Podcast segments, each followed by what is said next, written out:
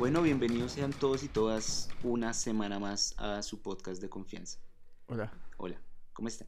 Bien, ¿qué tal? ¿Todo bien? ¿Y usted? Bien. Ah, bueno, me alegra. Hoy eh, traemos un clásico. Marica, sí. Es un clásico, clásico del cine. Ya sabrán por el nombre del episodio. Hmm. ¿Qué película es? Jurassic Park. La original, la primera de Steven Spielberg. La del 93. Sí. No había caído en cuenta, pero ya son seis películas. Son resto. Yo creo que nunca me he visto Jurassic Park 2 o 3. Pero me he visto Jurassic World y Jurassic World 2. Y pues el Park, que es la original. Y la última no. La última no me la vi nunca, ¿no? Pero son restos. Sí, creo que yo también me he visto exactamente las mismas. Hmm, no sé por qué Jurassic Park 2 y 3 nunca entraron en mi radar. Yo siempre me quedé con la 1. pero- Puede ser porque no habíamos nacido. puede ser. Puede ser. Bueno, pero sí, es película de Steven Spielberg. ¿Tiene datos curiosos de esta película? Usted. Yo tengo hartos. ¿Sí? Porque, es, porque es un clásico, evidentemente cuando son películas así más reconocidas hay muchos más datos curiosos. Hmm. Yo no sabía que es, es un guion adaptado. Sí, es un libro. Es un libro de Michael Crichton que se llama también Jurassic Park. Creo que el man también fue como que estuvo involucrado en la producción de la película en cuanto al guion, si no estoy mal. Sí, exacto. Mm. Vendió la novela por, ojo, 1.5 millones de dólares. Y le pagaron 500 adicional, como, ahí tome papi para que se compre algo bonito, para que, pa' que adaptara el guion.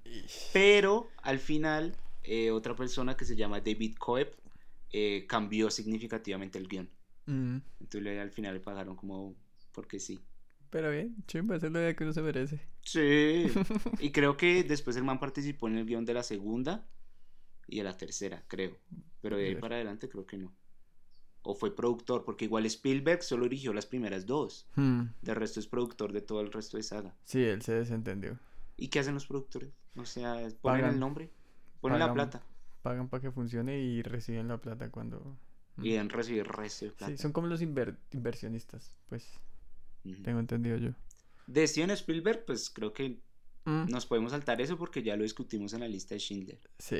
Y de hecho, de ahí mismo comentamos que la lista de Schindler fue el proyecto justamente después de Jurassic Park. De hecho, cuando están terminando de editar Jurassic Park, el man ya estaba en Polonia grabando la lista de Schindler. Ese man no paraba. Yo sé que, por ejemplo, los Velociraptors son mucho más grandes de lo que realmente son. Sí, Como porque en general tiene el tamaño de una gallina, de pronto un poco más grande. Pero en esta parecían el tamaño de un carro, una moto, marica. sí, Sí. sí, sí.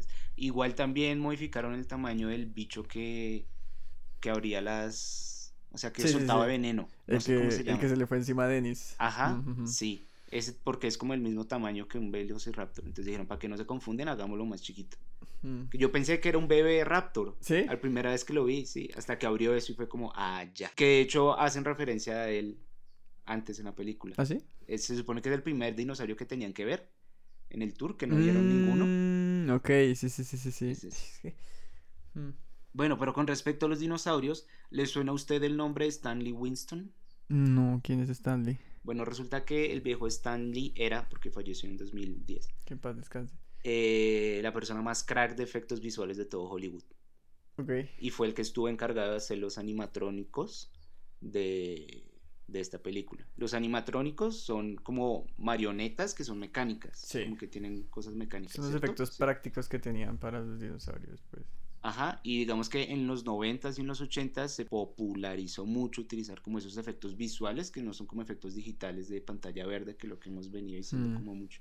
Este man muy crack. Parce, yo siento que esta película uno la ve a la luz de hoy y aún así hay momentos donde uno ve el dinosaurio y dice como marico, parece un No dinosaurio de verdad. Parecen Y de es, verdad. es precisamente por esos animatrónicos. Y es por eso que yo también tenía muchas ganas de ver esta película. Porque creo que es un muy buen argumento en contra de lo que es el CGI y las imágenes como generadas por computadora. Porque es que así es como se mantiene realmente la producción. Sí. Y uno lo nota, uno ve esas escenas del tiranosaurio saltando y uno dice como marica, parece un bicho de verdad, me va a comer entero. Sí, es impresionante, es Mm. impresionante. El viejo Stanley participó en, ojo, Terminator 1 y 2, Ok. haciendo los efectos visuales. La trilogía de Jurassic Park, la original. Aliens. The Thing, las dos primeras de Predator, Inspector Gadget, Iron Man, Edward Scissorsman y Batman Returns. Upa. De todo. O sea, todo lo que uno dice, severo maquillaje, lo hizo este man. El man ganó como cuatro Oscars y tuvo como 10, 9 nominaciones a los Oscars. Debió haberse eso. ganado más. Debió tener más nominaciones que gonorrea. Sí. Una de las cosas que son icónicas de esta película son eso. Mm, O sea, yo me la repetiría por ver eso. sí. Steven Spielberg quería que esta película fuera la primera película que utilizara sonido o mezcla de sonido digital. Ok. Y el man estaba así desparchado y dijo, ah, pues fundemos una empresa. y fundó una empresa que se llamaba DTS, Sí. que cuando la fundó era competidora de Dolby, que ahorita sí. es la que se encarga de todo. Ah, bien todo lo que es audio, sí. Ajá, que es la empresa que se encarga de mezcla de sonido de todo, las películas. Eh, y el man solo creó esa empresa para eso. Luego la compró otra empresa y bueno, Qué pero parche. fue re importante como esa mezcla de sonido digital para esta película. Mm. En su tiempo, cuando salió, en su tiempo, En 1993, digo, mientras me sobo la espalda. que me duele la espalda, fue la película más taquillera de la historia. Súper entendible. hasta que llegó Titanic en el 97. díselo. Pero de las seis películas de, de Jurassic Park, hay tres que superaron el billón de dólares en taquillas. Upa. Que la superó esa, la superó, creo, no, creo que son cuatro. La superó Jurassic Park 1, la Ujú. 3, Jurassic World y Domination. Ok. Re importante. Sí. Nunca, nunca hubiera pensado eso, la Yo verdad. Tampoco. Sobre todo las últimas dos.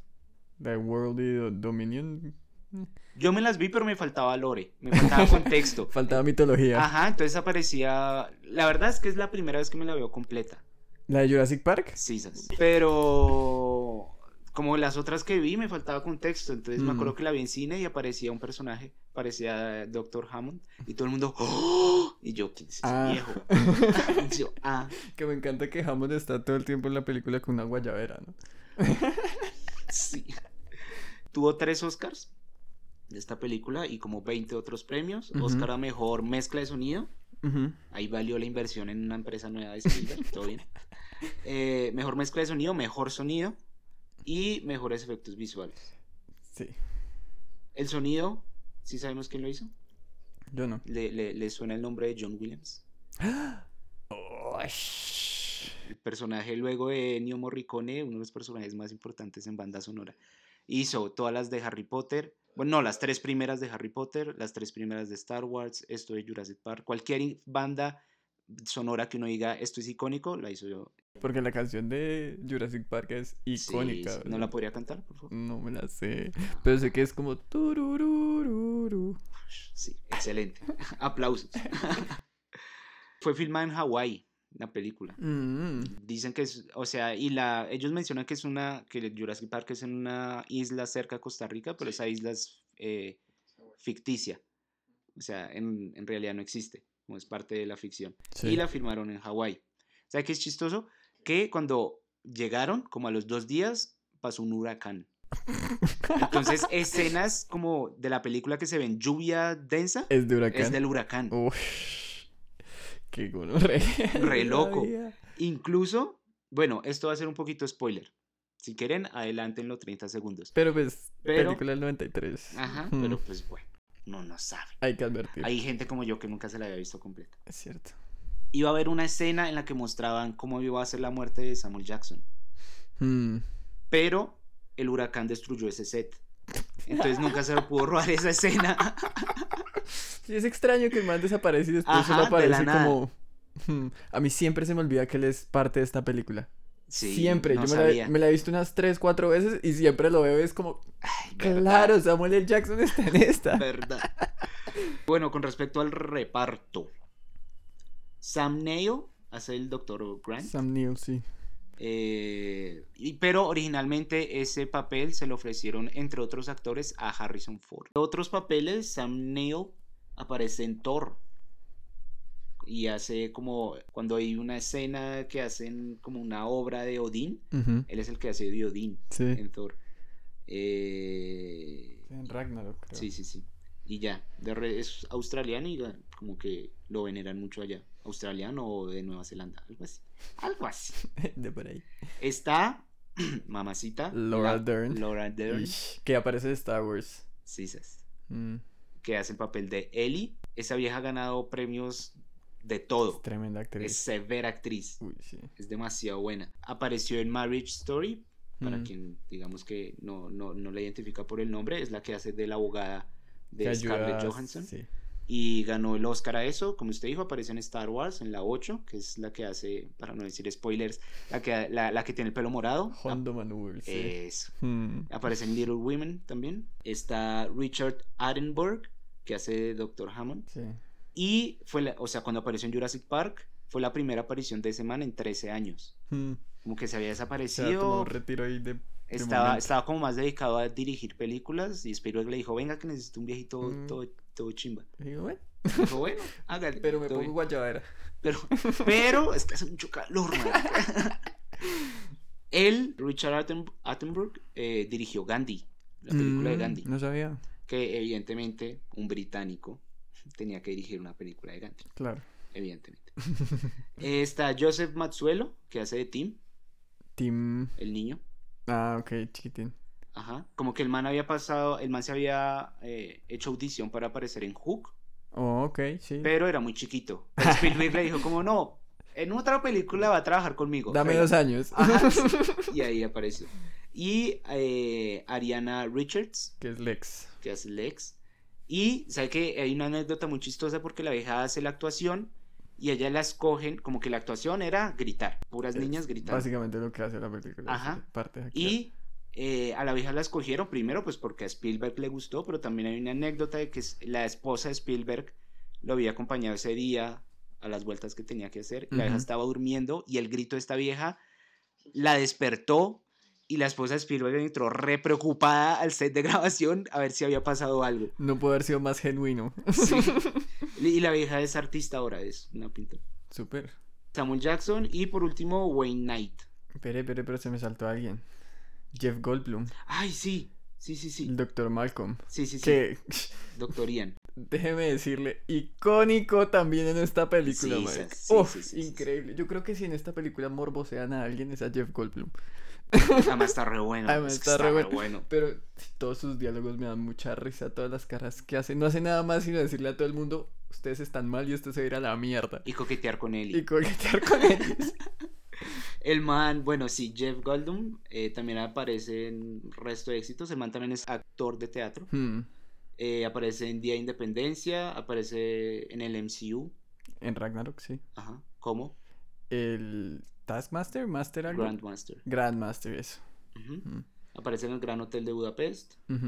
Era la voz de los comerciales de Apple en los 90. La voz de ese man también es icónica. Uno la reconoce donde la escuche. Y tiene una banda de jazz.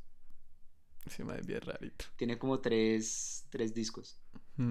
Y ahora sí, por último, está Wayne, Knight, sí. que es el que hace del hijo de Dr. Hammond. ¿cómo se? Dennis. Dennis. Que tiene el meme. ¿Cómo es lo que dice man? Miren, miren, llegó Dodson, llegó Dodson, llegó. A nadie le A importa. nadie le importa. Siento que esta película tiene muchos memes, como el de, Sí. ah, bueno, y ahora vamos a almorzar, o quién tiene Sí. hambre. Ah, bueno, ¿quién tiene hambre? Sí, sí, sí. Oh. Es- este man, Wayne Knight, también hace un papel re memorable, que es de Newman en Sí. Seinfeld, que es el archienemigo de Seinfeld, pues. Eso con respecto al reparto. Eh, y ya.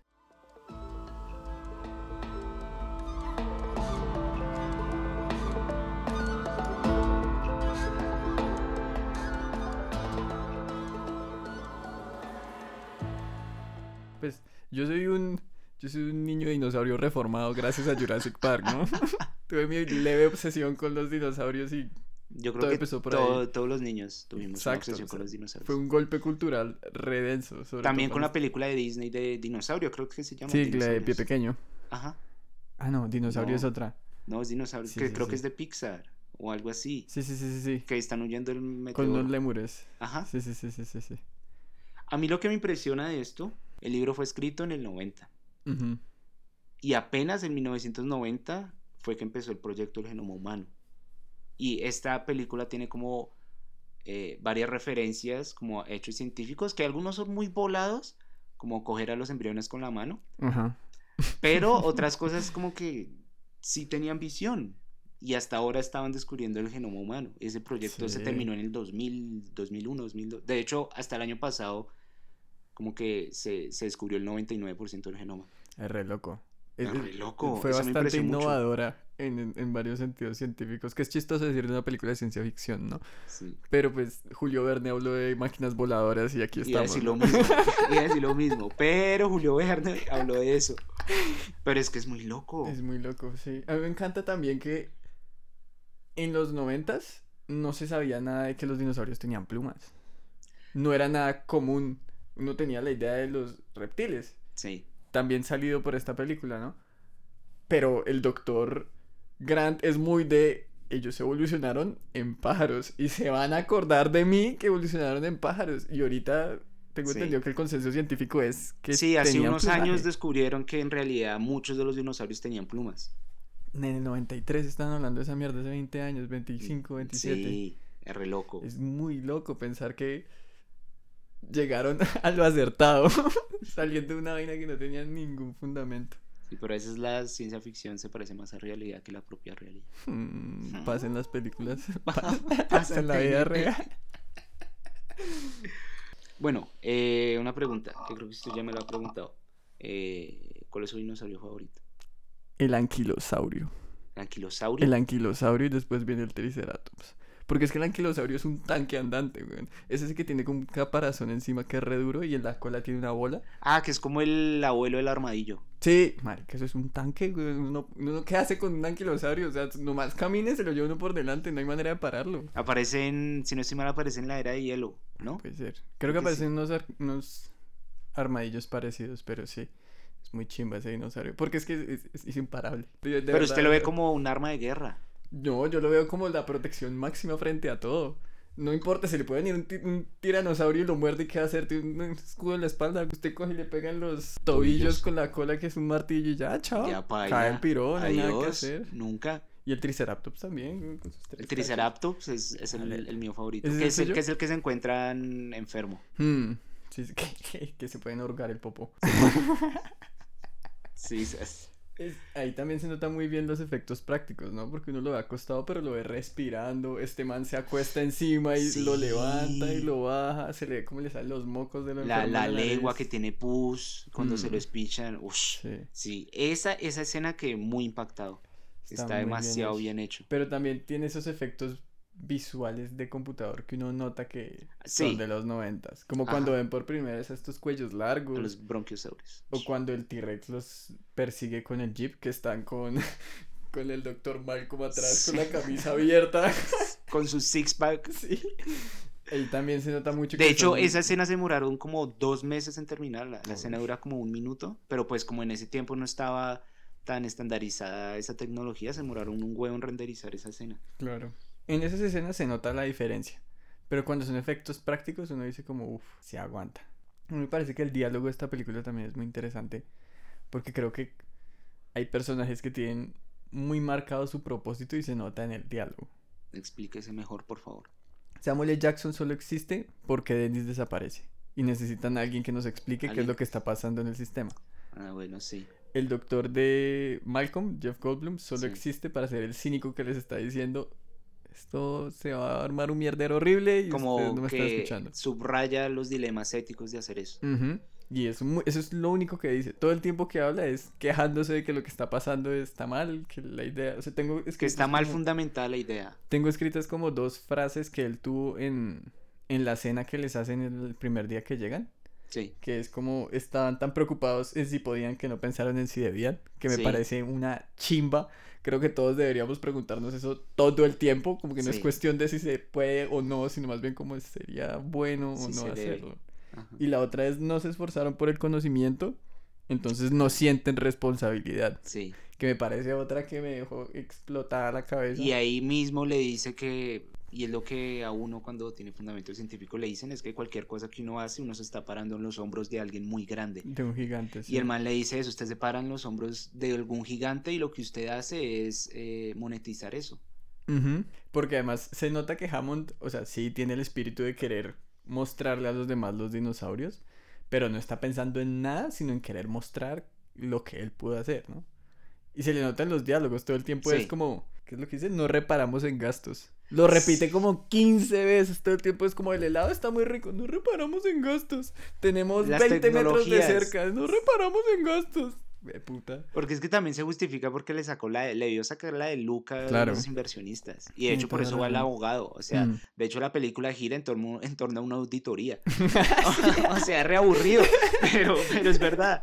Sería una manera chistosa de escribir la película, ¿no? Es una auditoría. Una auditoría de una inversión muy importante se vuelve un mierdero re. se va a la mierda. Jurassic Park.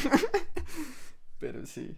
También siento que es una película que no desperdicia ninguna escena ni ningún personaje. Hay dos escenas que para mí sobran, pero el resto creo que todas tienen un propósito, así sea para hacer setup más adelante o para demostrarnos a nosotros algo que va a pasar más adelante. Entonces las primeras son que hay un dinosaurio. Entonces ya uno entra con la idea de Ush. A la primera, primera Sí, escena. que primera, co- primera. Que se comen a un man. Es como, ush, va a haber dinosaurios. Después llega el abogado diciendo, tenemos que hacer una auditoría. Necesitamos expertos. Después van por estos doctores. Después llegan a la isla y se empieza a armar todo. Entonces la primera hora es muy de como, llegamos, tenemos el problema de Dennis en la cabeza, pero no lo vamos a abordar por el momento. Sabemos que Hammond tiene que responderle a los inversionistas. Todo el tiempo como justificando Sí, el la, por qué está pasando. sí, la primera hora es de setup, pero no es un setup lento, es un buen setup. Sí, porque no solamente mueve la narrativa, sino también nos va dando pistas de qué es lo que va a pasar en la segunda mitad. Sí. Porque en la segunda mitad, apenas Dennis se para a coger los embriones estos. A mí, a mí me parece que son dos películas. ¿Dos A- películas? A mí me parece que Jurassic Park, la primera, son dos películas.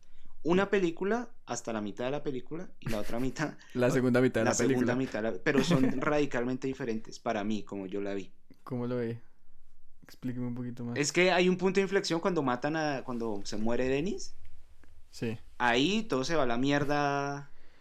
Para mí, en términos del argumento de la película, hay mu- de ahí en adelante, para mí hay cosas que no tienen mucho sentido. Por más de que eh, nos están eh, presentando un universo, y era también lo que decíamos con Juan la vez pasada, que a veces no es importante que sea verdad o no, sino que sea coherente sí. dentro del universo que nos presentan.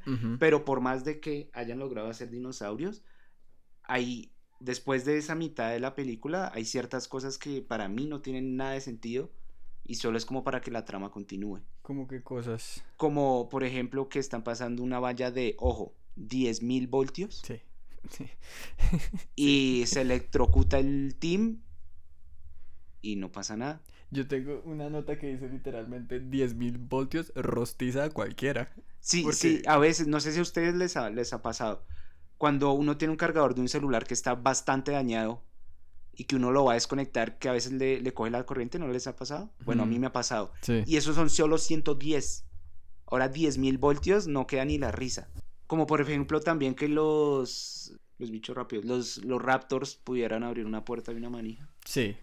Como, También. o sea, entiendo que son los noventas, pero por ejemplo también vimos El Padrino y no pasaba como, es que no quiero decirlo, bueno, vo- voy, voy a ser radical, no, sí lo voy a decir, qué Usted tiene carajos. que ser más fuerte con Sí, las películas. No, Sí. sí, no, pero no es eso, es que no tenía como estas situaciones que son ridículas, Mm, como que no tienen sentido para, para la trama. claro. Como esta vieja se fractura reduro, o bueno, se esguinza reduro, y uno la ve cogiendo una escena en la película, Ah, y el Ellie, resto... sí. Eli. Y el resto vale, sale corriendo igual, igual que Tim. Es- esos detalles que son más para agregar drama que nada. Una de las escenas que me parece que me sobra es cuando Tim lo electrocuta la, ese- la valla esta de 10.000 voltios porque no tiene ningún propósito aparte de mostrarnos que ¡ah! algo le pasó. No, todo está bien. Y eso hace, Mm. o sea, cuando revive y hace el chiste, que el chiste es chistoso, o sea, el chiste es bueno, Pero pues sí. pero hace que los cinco minutos anteriores hayan valido verga, porque es Mm. todo el sacrificio que hizo Samuel Jackson para restaurar la luz y todo eso, pues que vale verga, porque la electricidad entonces no es nada. Sí, estoy de acuerdo.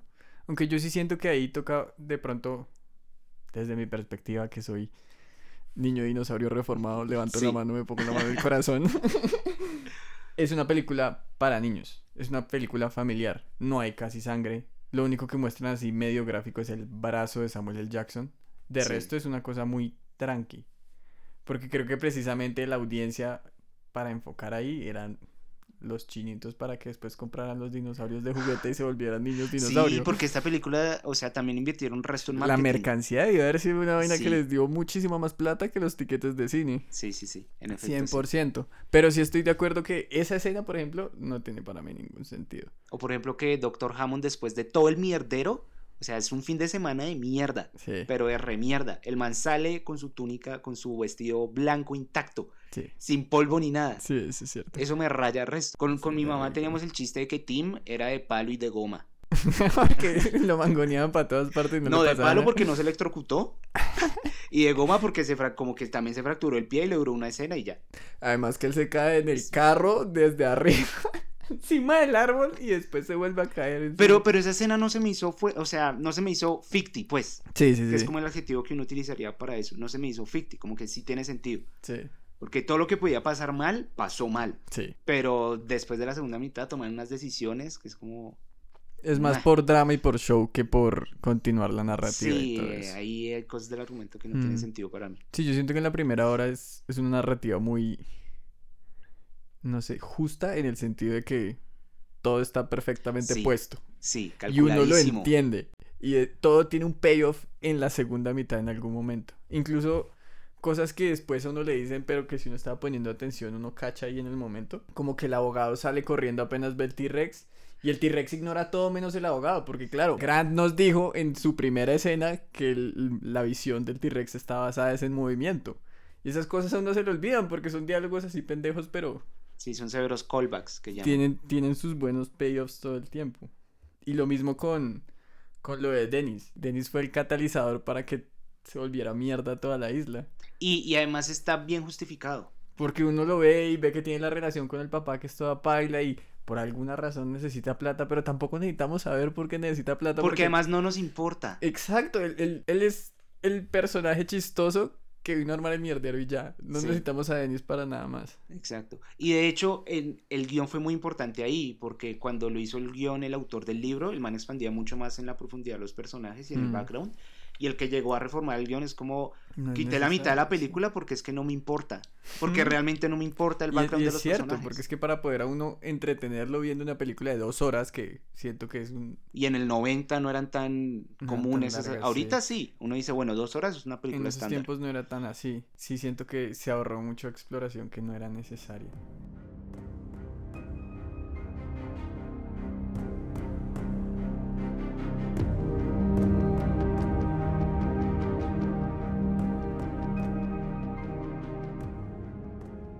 Yo viendo la película y viendo sobre todo a Dennis me acordé mucho de lo que usted me dijo de la gordofobia.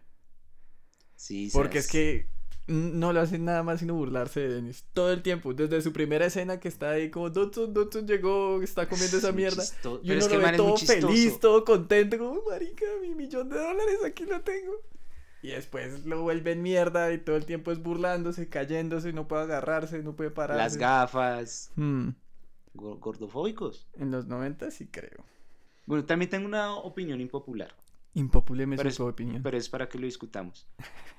Me gustó mucho, mucho, mucho la actuación de Laura Dern. Pero no me gustó nada la actuación del otro man. ¿De De Grant? Dr. Grant. Hmm, Nada. es No empaticé para nada con ese man. Pero es que todo su arco era, no me gustan los niños, ahora me gustan los niños. Pero No hizo nada más. allá de eso, o sea, no me creía lo que me estaba diciendo. Hmm, Me parecía como muy actor.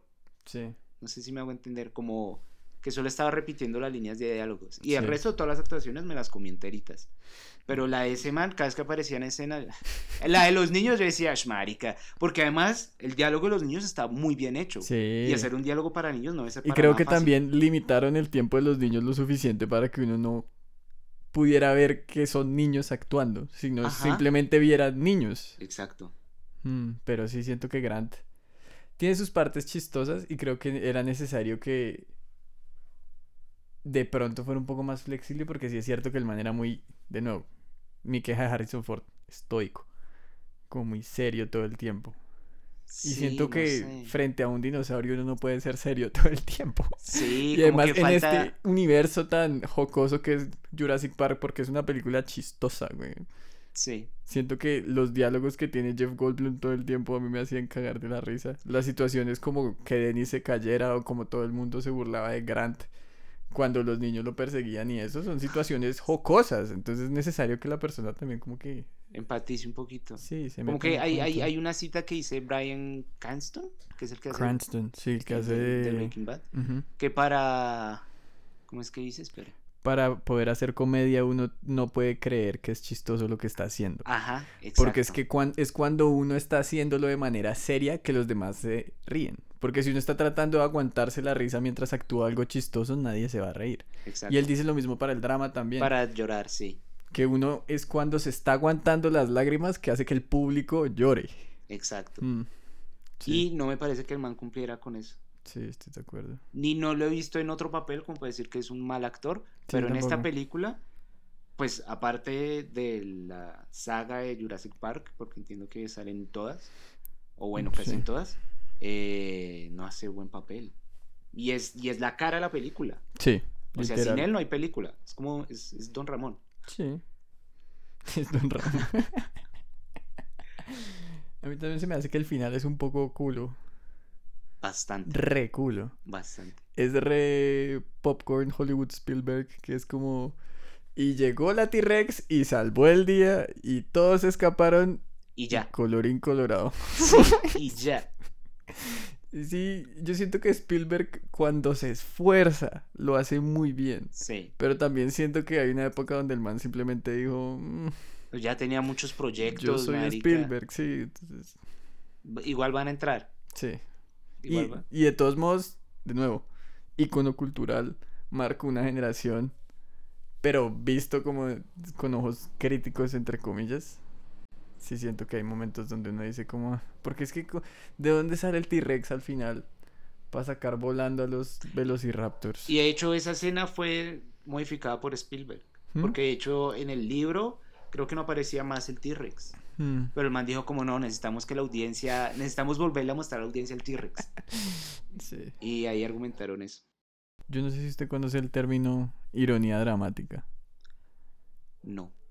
Narrativamente se habla de ironía dramática cuando hay información que el personaje no tiene, pero nosotros sí. Ajá. Creo que en esta película sucede mucho.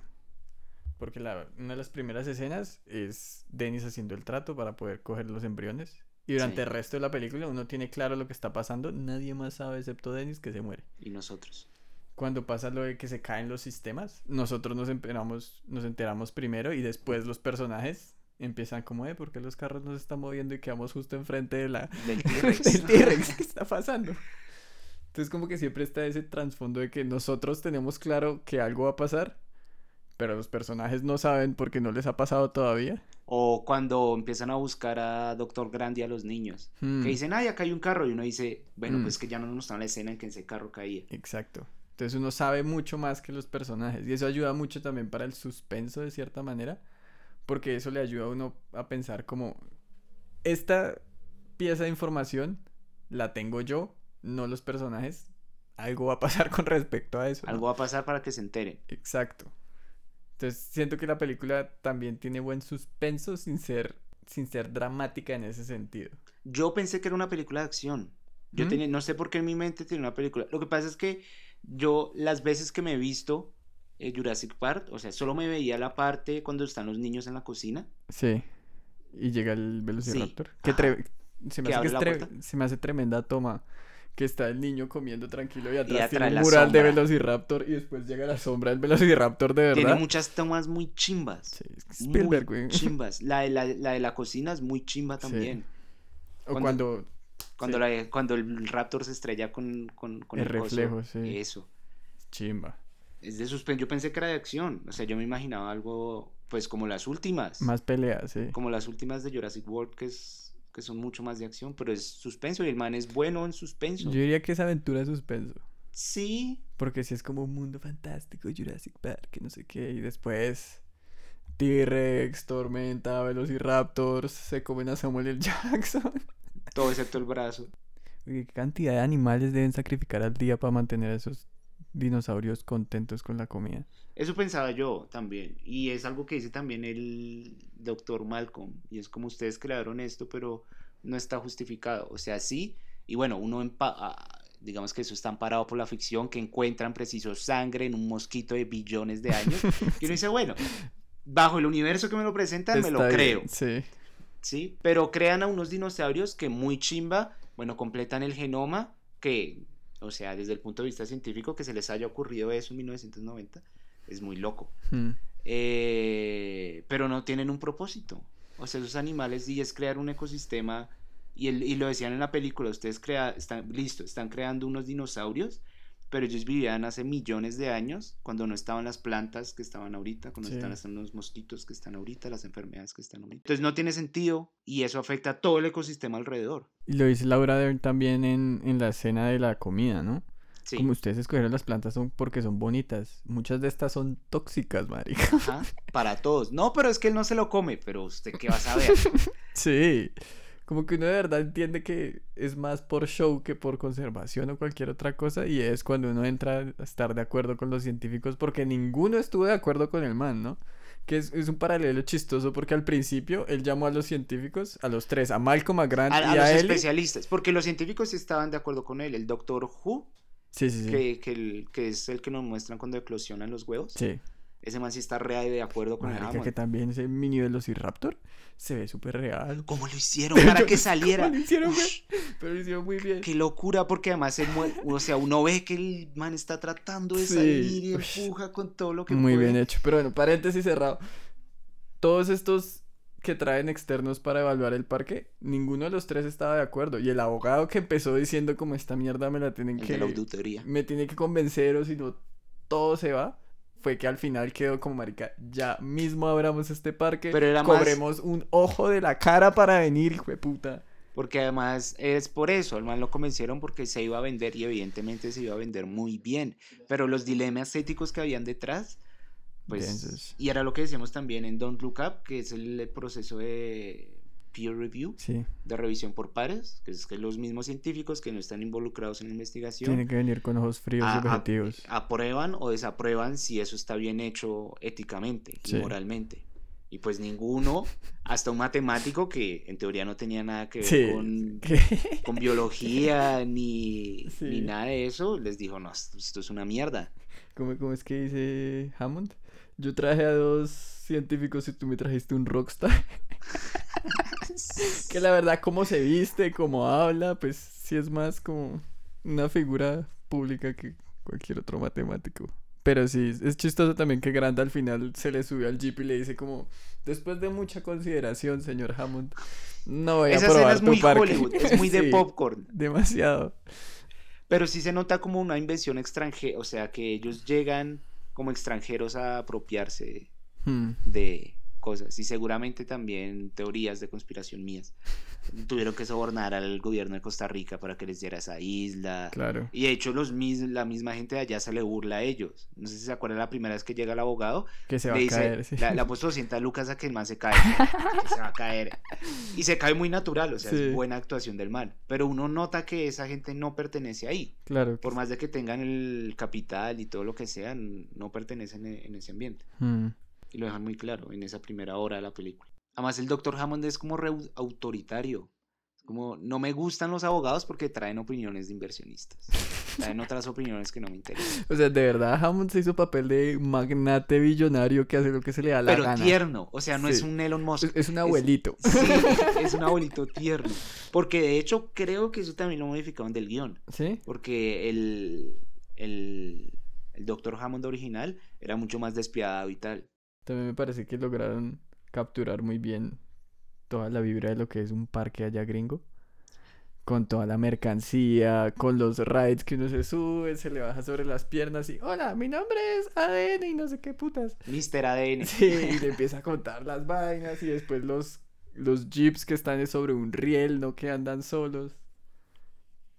A la derecha está tal dinosaurio que vamos a pasar por el siguiente. Creo que eso sí lo lograron hacer muy bien. Como que se siente muy genuina la experiencia de que es un parque jurásico, pues. y gringo, Sí. además. Y la, la adaptación que hicieron de ese parque en, en- cuando tengan la oportunidad de ir a Universal al, en Orlando Sí.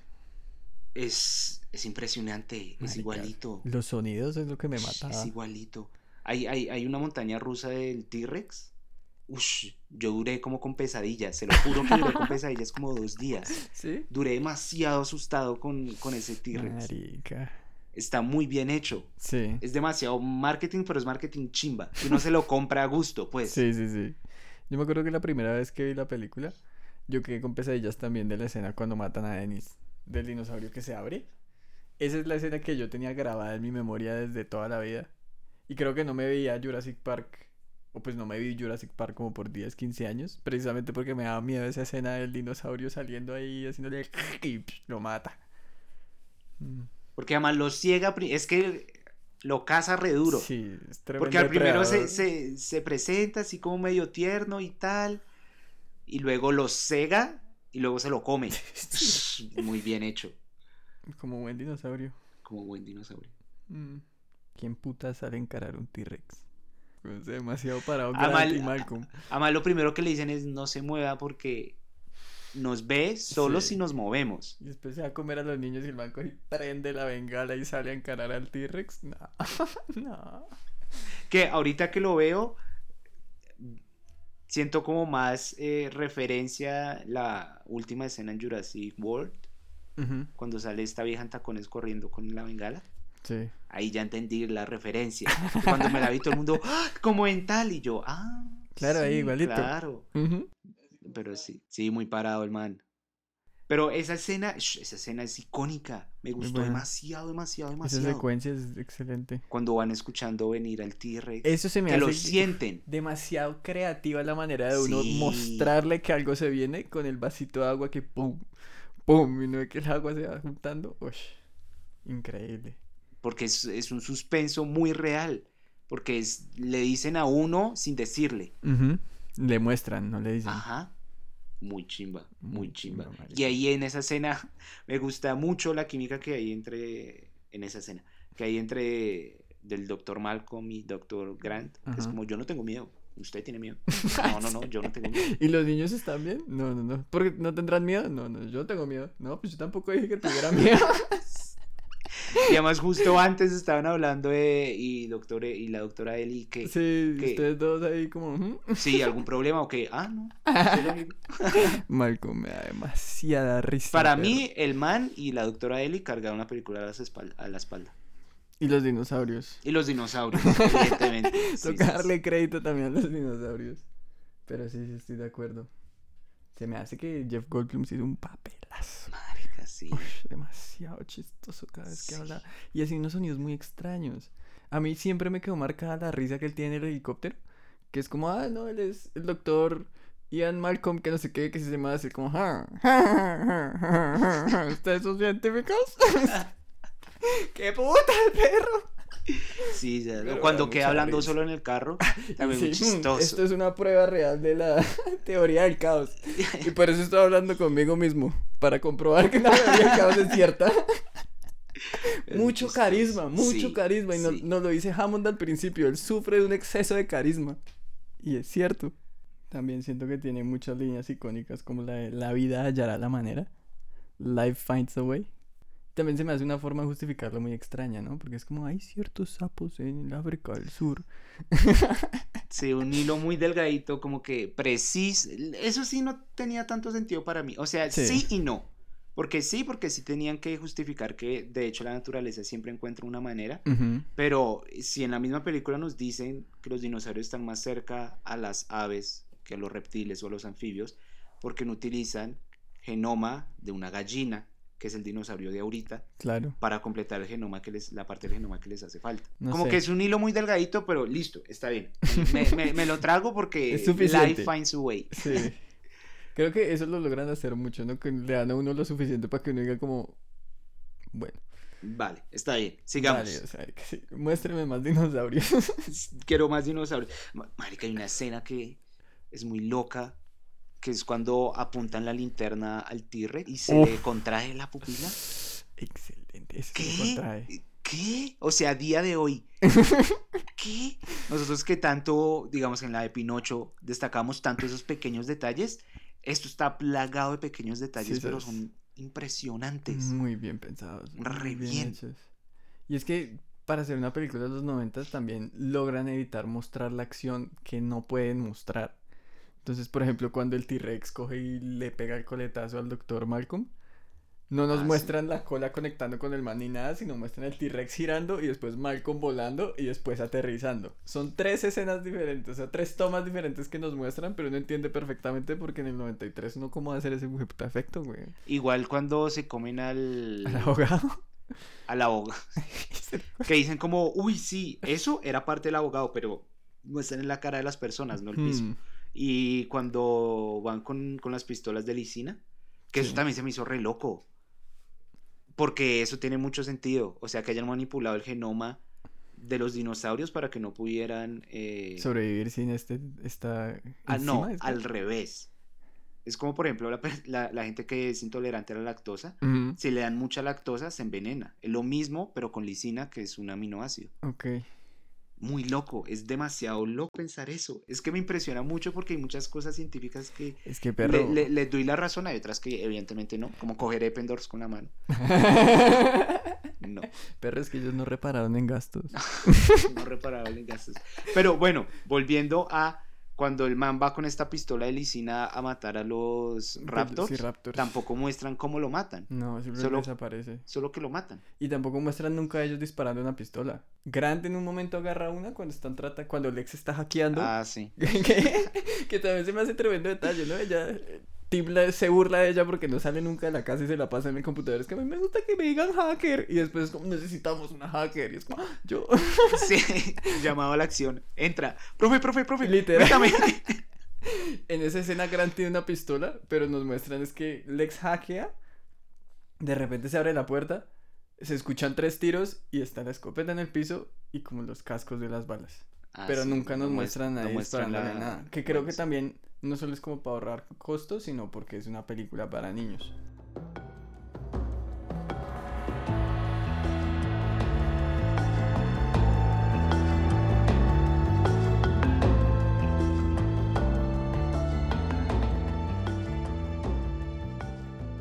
Yo tengo dos apuntes finales.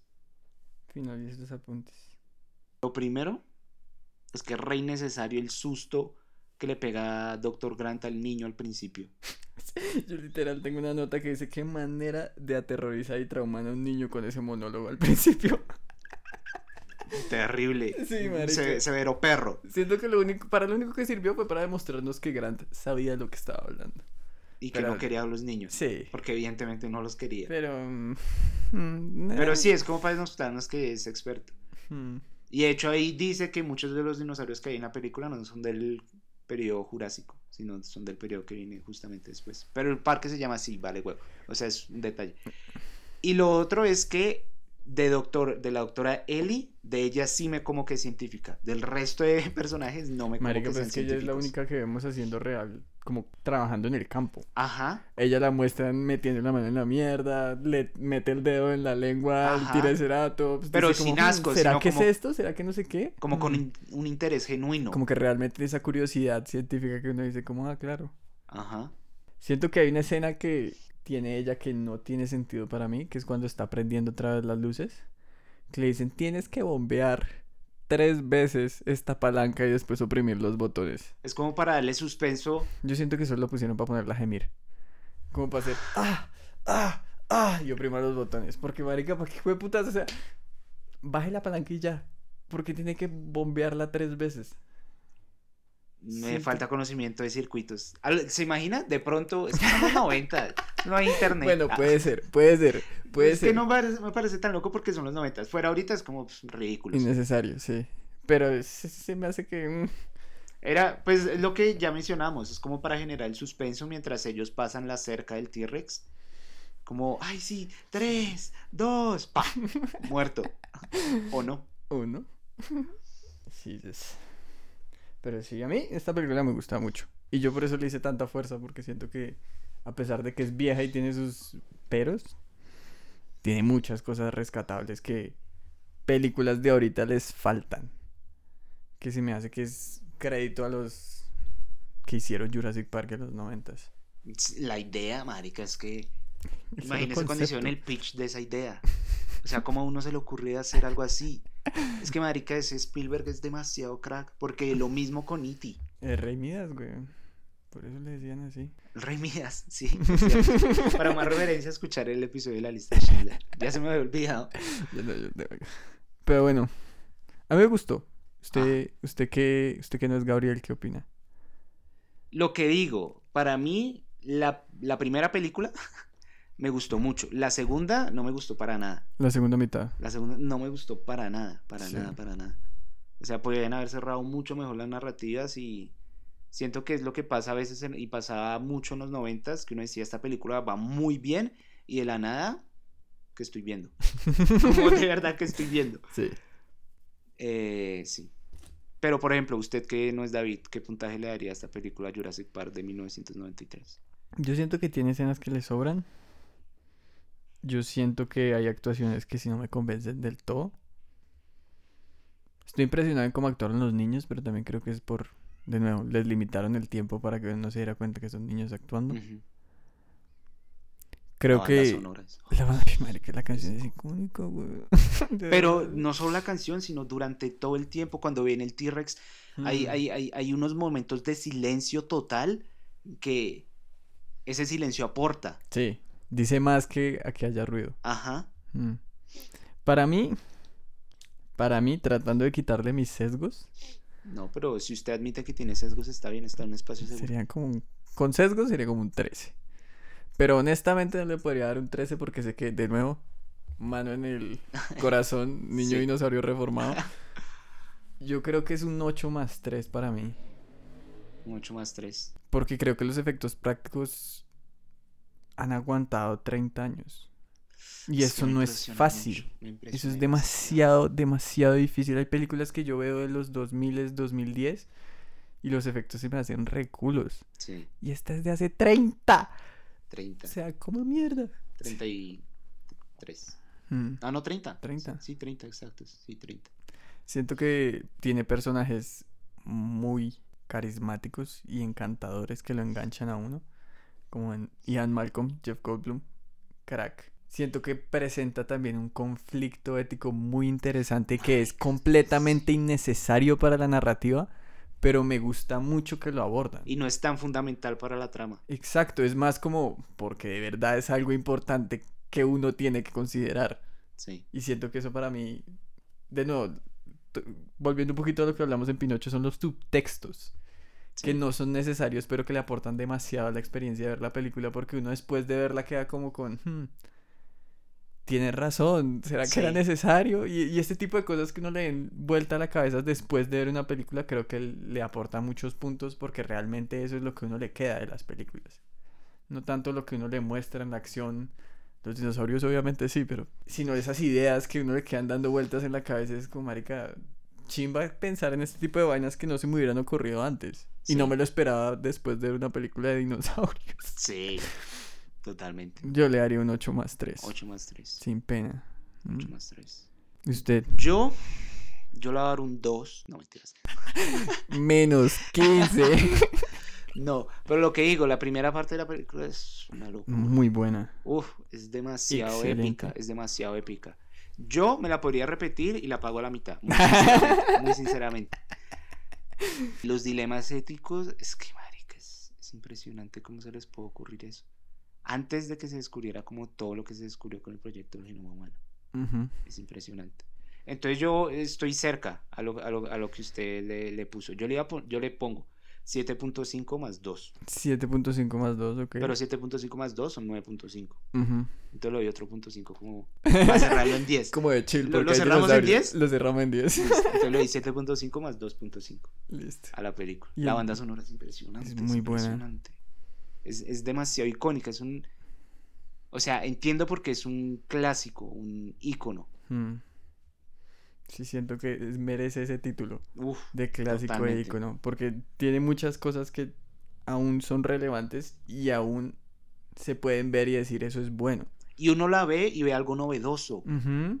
Y es hace 30 años. Imagínense este, si este tipo que hizo los animatrónicos hubiera trabajado con, ¿Nolan? con Nolan, que el man también es muy de hacer efectos prácticos. Mm. Qué locura hubiera Sí. sido. Hubiera sido una locura. Ush. Porque si hubieran entendido re bien y además Nolan es de los que les gusta gastar plata para que se vean bien las cosas. Sí. O sea, ese man es de los que pagan para ver una explosión nuclear. No reparamos en gastos.